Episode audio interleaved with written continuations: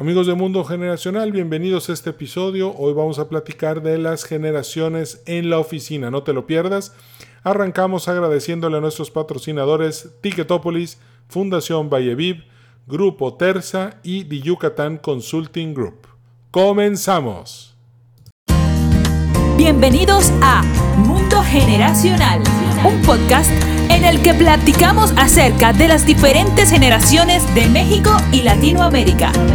Nos da mucho gusto que nos sintonices y te recordamos suscribirte para recibir todos los episodios tan pronto estén disponibles. Gracias por estar con nosotros.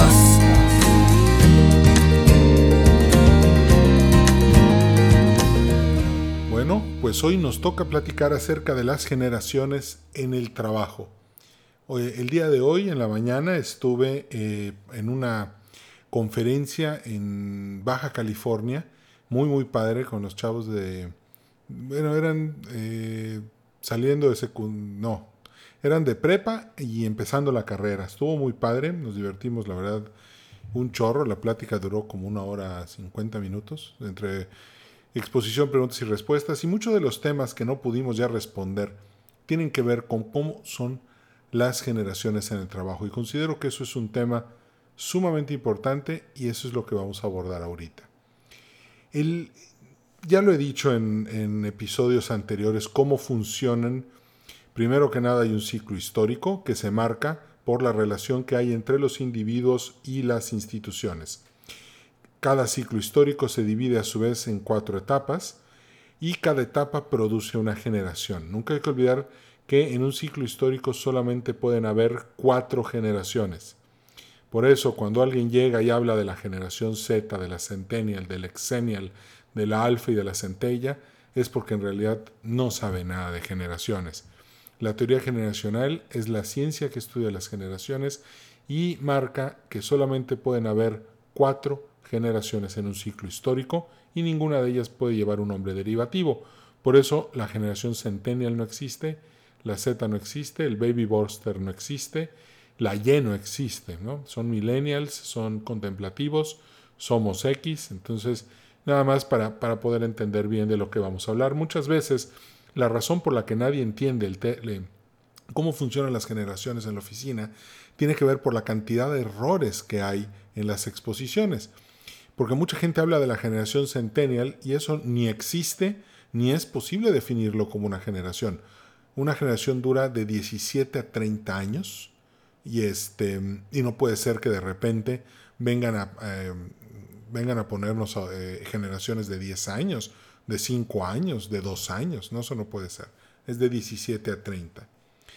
Entonces, ahorita, en el actual ciclo que estamos viviendo, en el actual ciclo histórico, pues tenemos una, una característica. Están los baby boomers, está la generación X, están la generación millennial y está la generación contemplativa. Y de lo que vamos a tratar hoy es de cómo ha sido cada generación en la oficina. ¿Para qué? Para que los puedas entender mejor. No hay que olvidar que Zenón de Sitio, Séneca y todas estas grandes personalidades siempre decían que eh, eh, conocerte, sí, es muy bueno, conocerte a los demás y entenderlos, pues es una parte fundamental del estoicismo para poder llevar una vida feliz. Juzgar es algo que no podemos hacer. De hecho, a veces eh, la gente me pide que yo juzgue a las generaciones. Y eso es algo que, que, no, está fuera de mi lugar, está fuera de mi alcance. Yo no soy nadie para juzgar a una generación. Yo las estudio, las analizo, veo lo que vivieron en, en su infancia, que eso es importantísimo, para poder después entender al joven, al adulto y al viejo, pero siempre hay que observar cómo fue su infancia. Aquí viene una pregunta clave. Imagínate que tú eh, eh, te, pudieras clonar, Y, este, y gracias a esta clonación vinieras a vivir la vida ahorita contigo mismo, con tu versión actual millennial X o baby boomer. La pregunta del millón es, ¿Vas a ser la misma persona dentro de 40 años que la persona que eres hoy? Y la respuesta es no. ¿Por qué? Porque las circunstancias te van a moldear de manera diferente. Fíjate, para un generación X, eh, en la infancia, en los 70s, en los 80s, eh, significó una muy difícil infancia debido al bullying, debido a que los adultos nos hicieron a un lado y a que los castigos a los que nos sometían eran muy duros. De hecho, piensen en el cinturón, en la chancleta, en el palo de escoba, en los insultos, en las groserías. Eran muy fuertes. De hecho, si a un niño hoy lo regañaran con las técnicas tan viscerales y difíciles de los setentas, pues ese papá se iría a la cárcel.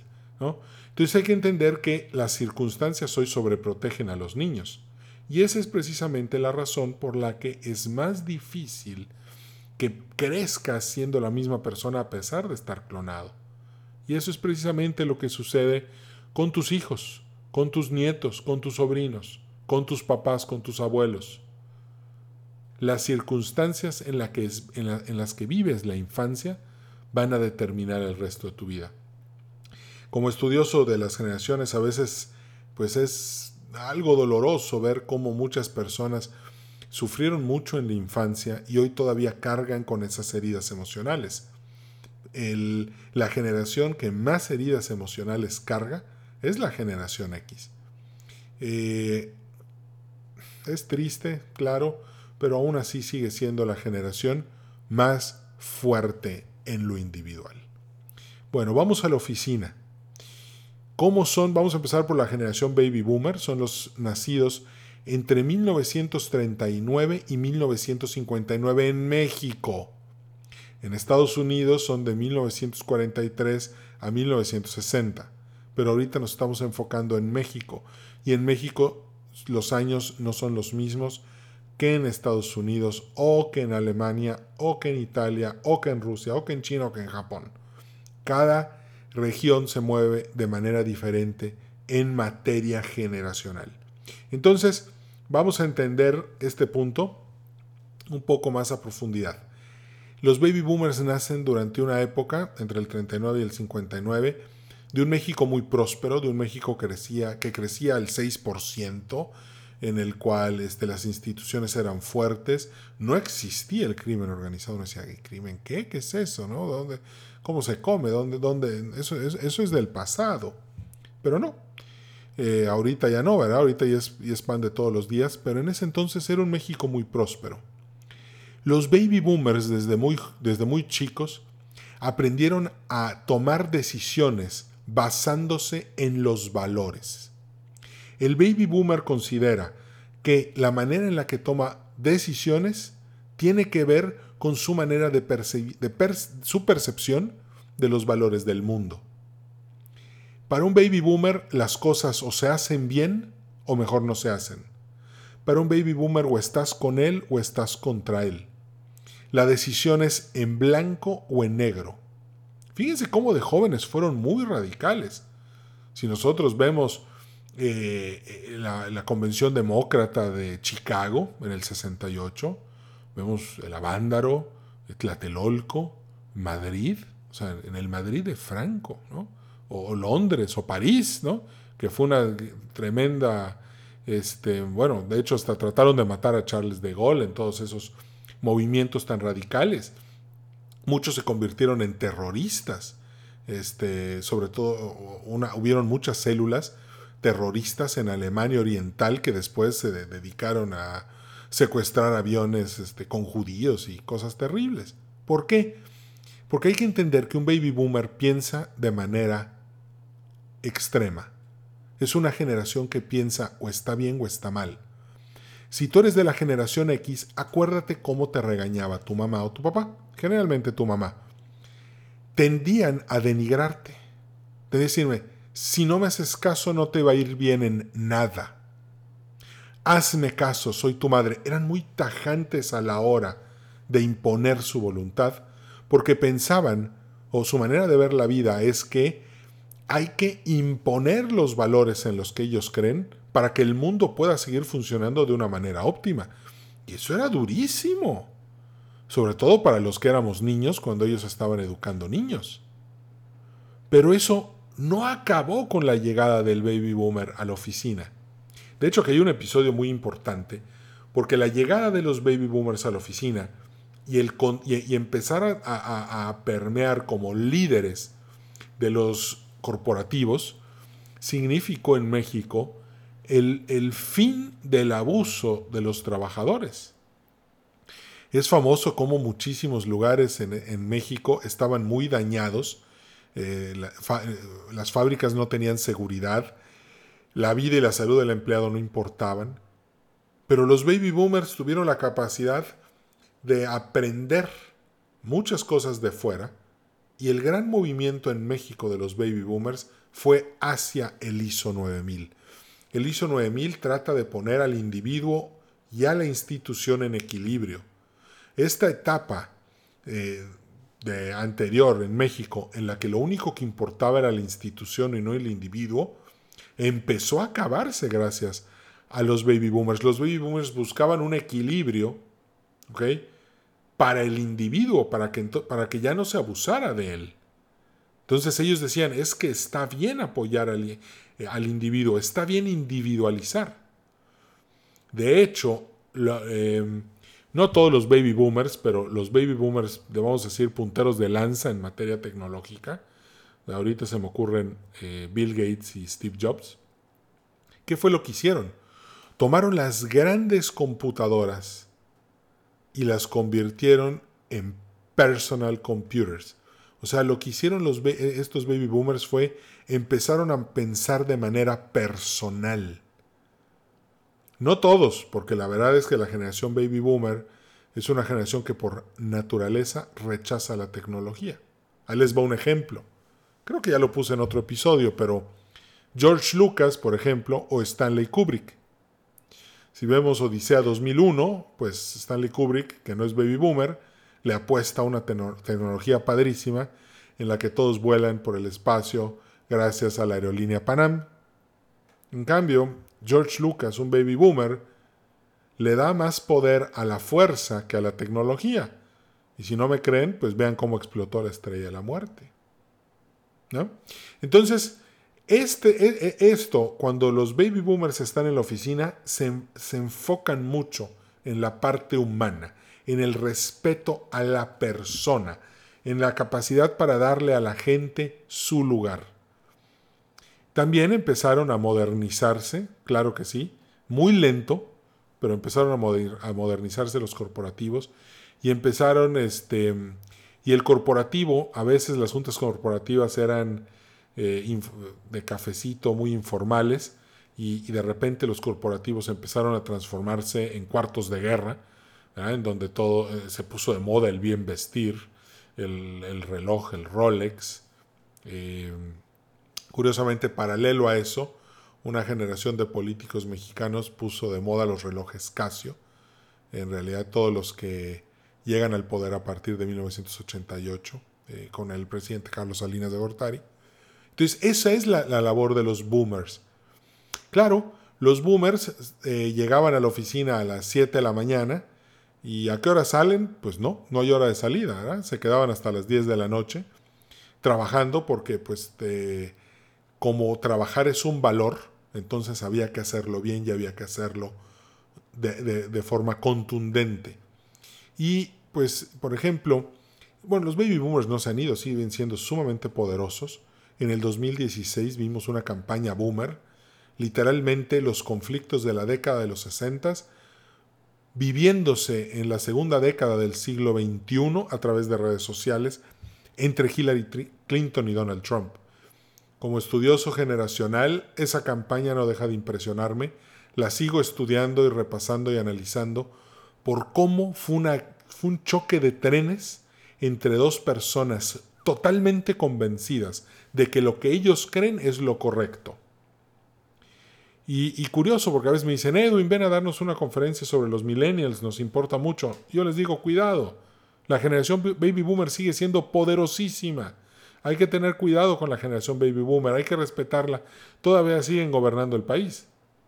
Piensen ustedes por un minuto en Andrés Manuel López Obrador cuando dice o estás conmigo, o estás con la cuarta o estás contra mí. Curiosamente, George Bush decía o estás conmigo o estás contra mí. Donald Trump decía lo mismo. Duterte dice lo mismo. Bolsonaro dice lo mismo. Porque son baby boomers. Porque su manera de ver el mundo tiene que ver con valores y los valores no son negociables. Entonces, en la oficina los vas a ver siempre pensando y tomando decisiones con la calculadora, pero siempre también a un lado va a estar el angelito recordándoles, pero tienes que hacer algo también por el bien, por, el, por los valores de la sociedad. Tienes que defenderlos, tienes que lucharlos, y si vas a entrar a una causa eh, bonita o caritativa o algo, generalmente los vamos a ver promoviendo valores. Esos son los baby boomers. Después viene la generación X, los nacidos entre 1960 y 1982 en México, no en otro lado, en México. Estamos hablando de las generaciones mexicanas en la oficina. Y aquí viene otro dato importante. La generación X crecimos en la calle. Y crecer en la calle significa desarrollar un alto sentido del, honor, pues tanto bullying, había que agarrarse a golpes siempre a la salida de la escuela. Eh, había que ser pragmáticos y había que ser sobrevivientes. A veces parece que la naturaleza conoce el futuro, sabe qué es lo que viene, y debido a eso, en la infancia, te entrena para enfrentarte a lo más difícil de tu adultez. La generación X, ojo, ahí lo voy a decir, escuchen bien, Sé que me escuchan en este momento muchos X porque puedo ver las gráficas de los escuchas. La generación X es la generación más emprendedora de la historia de este país. Es una generación que se desperdició por completo debido a las pésimas políticas públicas que se gestaron entre 1970 y 1982. La famosa docena trágica de este país, en la que llegaron a gobernarnos dos semidioses eh, que querían eh, cambiar a México a base de apuestas y golpes de escritorio. Eh, pero bueno, de esos hoy no vamos a hablar porque son nefastos, los vamos a dejar para otro día. Pero aquí hay algo que sí es muy importante. La generación X somos emprendedores por naturaleza. Imaginen ustedes esta pandemia y toda la crisis económica y política y financiera que hay. ¿Qué es lo que permite que las empresas puedan sobrevivir en estos ambientes tan terribles? Que hay una generación súper emprendedora, súper pragmática, con muchísimo honor, que lucha a muerte. ¿eh? La generación X no pregunta cuántos son. La generación X preguntamos dónde están. Somos unos solucionadores de problemas naturales. Lo nuestro es eh, decir, a ver, hay, hay que, ¿dónde está lo que hay que solucionar? Fíjense el nivel de excelencia que han alcanzado las empresas bajo el liderazgo de los X. Se respetó al individuo bajo los boomers, pero los X llevamos la competencia a otro nivel. El mismo bullying al que estamos acostumbrados lo llevamos al trabajo, a la oficina. Somos demasiado competitivos. Por eso empezamos a exigir, eh, eh, nos exigimos nosotros mismos muchísimo. Hay un lado oscuro, ¿ok? Que tiene que ver con esta forma que a veces es que somos tan individualistas que nos podemos poner eh, en la cachucha dictatorial y ser muy rudos y muy este, muy pragmáticos en el ejercicio de, del poder dentro de nuestras empresas o dentro de nuestras posiciones y eso nos hace eh, un poco desagradable a, a la vista de los demás. Pero ojo, si no hubiéramos vivido todo lo que vivimos de niños, imagínense, sería imposible entonces hoy tener el carácter que tenemos, porque ese carácter es el que está salvando a México porque no son los baby boomers los que están salvando a México y tampoco son los millennials porque están muy joven, jóvenes. Somos los 34 millones de generación X que salimos a trabajar todos los días, que producimos cueste lo que cueste, que a pesar de que de las nefastas políticas públicas de, toda la vida en la historia de México, seguimos sacando adelante al país. Una medalla para todos los generación X, pragmáticos, que luchan todos los días, que emprenden y que además tienen ética, que siguen el camino legal de las instituciones, pagan sus impuestos, cumplen con todo y hacen las cosas bien. Los felicito de todo corazón. De verdad, eh, yo sé que nadie le dice a la generación X que hizo algo bien porque estamos acostumbrados a que nos traten mal y que nos denigren, ¿verdad? Porque de chicos los castigos que nos daban eran denigrantes. Sin embargo, hay algo que quiero que, que sepas. Felicidades, bien hecho, lo estamos logrando. ¿verdad? Y pues ya que construyamos todo este mundo competitivo, fuerte, pragmático, con valores y todo, viene otra generación. Y viene la generación millennial. La generación millennial, cuando eran chicos, ya nacen en este ambiente individualista, en el cual ellos se convierten en una extensión del ego de sus padres. El bullying se empieza a, combatir y las escuelas empiezan a tomar en cuenta está el cuidado de la autoestima.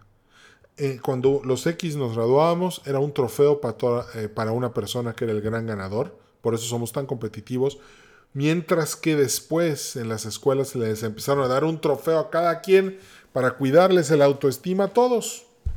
Entonces, aguas con eso. Eso hizo que la generación millennial no sea tan competitiva. Sin embargo, es muy cívica. ¿eh? El baby boomer, ya dijimos, es idealista. El eh, generación X es pragmático y el millennial es cívico. ¿Qué significa ser cívico? Significa que están pensando en la comunidad. ¿Ok?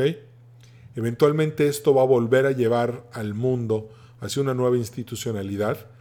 Es, eh, pero hay que tener en cuenta que hoy México necesita un pensamiento mucho más comunitario que México necesita nuevas eh, instituciones, que México necesita volver a rehacerse socialmente, hay que reconstruir el tejido social para que podamos volver a, vivir en paz, en progreso, en armonía, y ahora sí, y todos teniendo acceso a un trabajo digno, a un seguro social digno, a educación, a servicios básicos. Todo eso es mucho, muy importante. Y la generación millennial es la que va a hacer eso. Su pensamiento cívico es la que puso sobre el tablero de ajedrez del mundo el cuidado al medio ambiente, el respeto a la, a la sociedad y a la comunidad. Fíjense cómo los millennials en la oficina, eh, una de las grandes quejas de ellos es que ya se fue no se quiso quedar, llega la hora, apaga la computadora y se va. Y les voy a dar un dato muy fuerte, sobre todo a los directores generales que nos están escuchando, porque sé que este podcast lo escuchan en su mayoría tomadores de decisiones, y gracias a todos los que nos retroalimentan. Ahí les va el tema. Los millennials de jóvenes vieron a sus abuelos boomers, a sus papás X, dar la vida por las empresas trabajar de 8 de la mañana a 10 de la noche. Y también vieron cómo esas empresas despedían a sus papás. En el 95, en el 2001, en el 2009. Entonces el millennial por eso no se puede comprometer en la oficina, porque sabe que todo lo que dé extra es algo que nadie se lo está agradeciendo. A un millennial dile, ponte la camiseta y para él es horas extras que no me quieres pagar o un millennial dile, y esto lo tengo en un estudio que hice de satisfacción laboral, donde pensé que era un caso aislado y después me di cuenta que no. Dile a los millennials que vayan a trabajar el sábado a la oficina y ellos lo consideran terrorismo. Ellos no quieren trabajar los sábados. Entonces, ojo, aquí tenemos que volver a conciliar otra vez el trabajo con, con esta nueva generación. Hay que empezar a aprovechar su, su naturaleza tecnológica para empezar a implementar más procesos. Porque esa escuela boomer de llegar y dar órdenes diferentes todos los días y los X saliendo pragmáticamente a hacer las cosas apoyados por la tecnología, ya no va a ser. Hoy los millennials están poniendo muchos cambios. Y no se vale decir, pues ya no contrato millennials, contrato puro X, total son solucionadores de problema. Te garantizo un pésimo futuro si haces eso. ¿Por qué? Porque, porque fíjate, hay 14 millones de boomers, 34 millones de X y 46 millones 400 mil millennials en México. No puedes vivir sin ellos, tienes que conocerlos y adaptar tu empresa y tus productos y lo que haces a ellos para poder sobrevivir. Si no, los problemas a los que te vas a enfrentar van a ser muy difíciles. Entonces por eso te recomiendo mucho tener un excelente cuidado y diseño de nuevos procesos para poder trabajar, sobre todo ahorita, home office con procesos de, seguimiento de proyectos. Hay un chorro, Monday, Things Tree, hay, hay un chorro de esos proyectos. Y eso es importante. Y me interesa mucho que lo hagas porque de eso se trata el futuro de las generaciones en la oficina. ¿Ok? No se te olvide. Antes de irnos, pues quiero agradecerle a Fundación Valleviv, que se encuentra en el noreste de México, ayudando a gente víctima de la violencia para que pueda rehacer sus vidas. A, The Yucatán Consulting Group, que, es un, que te va a interesar muchísimo, eh, visítalos en su página web. Si quieres hacer negocios en Yucatán o tienes un proyecto de gobierno corporativo, que por cierto hoy hace mucha falta, y todo lo que acabo de decir ahorita te va a servir muchísimo si haces un gobierno corporativo, conócelos, acércate a ellos, te van a ayudar muchísimo. El servicio que tienen es excelente. También le quiero agradecer a Grupo Terza, que está en el noreste de México. Si estás pensando cambiar de llantas, Michelin, eh, BF Goodrich, Uniroyal, o quieres un coche nuevo, ya sea Renault, o sea este, Peugeot, o sea Jack, por favor, acércate a ellos, que te va a servir también muchísimo todo lo que ellos tienen para ayudarte. Y por último, a Ticketopolis, si estás eh, en el negocio de la mercadotecnia digital, entra a www.ticketopolis.com, contacta a la directiva y empieza a utilizar sus servicios para tus estrategias de mercadotecnia digital. Te garantizo que va a ser una de las mejores decisiones que vas a tomar por tu empresa o por tu proyecto. Me dio muchísimo gusto saludarte. No olvides que el tema de conocer a las generaciones es para trabajar mejor no para juzgarlos. ¿De acuerdo? Me dio mucho gusto saludarte. Un fuerte abrazo, nos vemos en el siguiente episodio y que la pases increíble. Cambio fuera.